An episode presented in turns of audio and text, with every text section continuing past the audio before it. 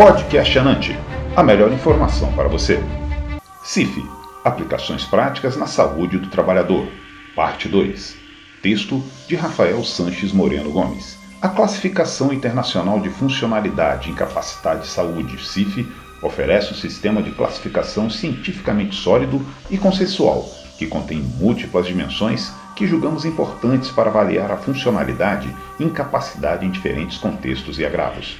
As principais aplicações da CIF são as seguintes: avaliação da funcionalidade humana através da criação de checklists, core sets e protocolos. Um exemplo prático é o checklist LER-DORT, ou core sets, para casos de dor crônica e lombalgia, auxiliar no planejamento e avaliação da eficácia de tratamentos e intervenções de saúde.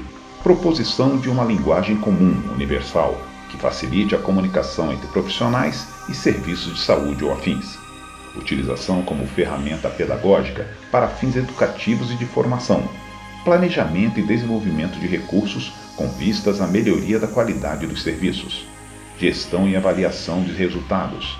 Gestão de modelos que integram a prestação de cuidados de saúde considerando a relação custo-eficácia, estabelecimento de critérios de elegibilidade para acesso e benefícios de amparo social, pensões, compensações laborais, seguros e outros. Avaliação das necessidades de pessoa que apresentam limitações para o exercício de atividades e restrições à participação social.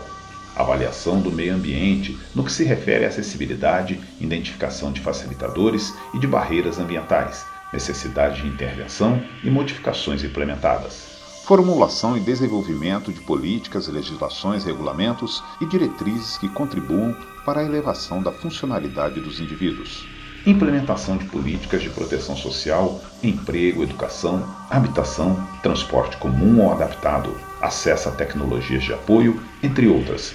Constituição de regulamentos para acesso e critérios de elegibilidade.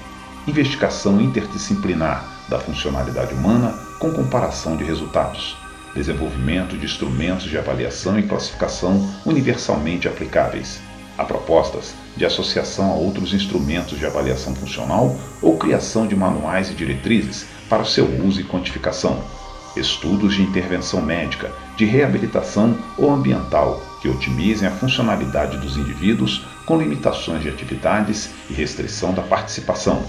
Importante destacar que a aplicação da CIF como instrumento para avaliar a incapacidade e funcionalidade tem sido descrita na literatura como bastante difícil pelo excessivo número de códigos. Dessa forma, para facilitar seu uso, a Organização Mundial da Saúde, OMS, propôs a criação do checklist da CIF, que é uma versão reduzida da CIF. São inúmeras as possibilidades, considerando ser a CIF uma classificação de uso universal, destinada a dimensionar as potencialidades humanas, no que se refere à execução de atividades e participação social, na dependência de suas características pessoais e das barreiras e facilitadores oferecidos pelo meio em que vive. A interação desse conjunto irá configurar o grau de incapacidade e ou funcionalidade experimentada por cada indivíduo.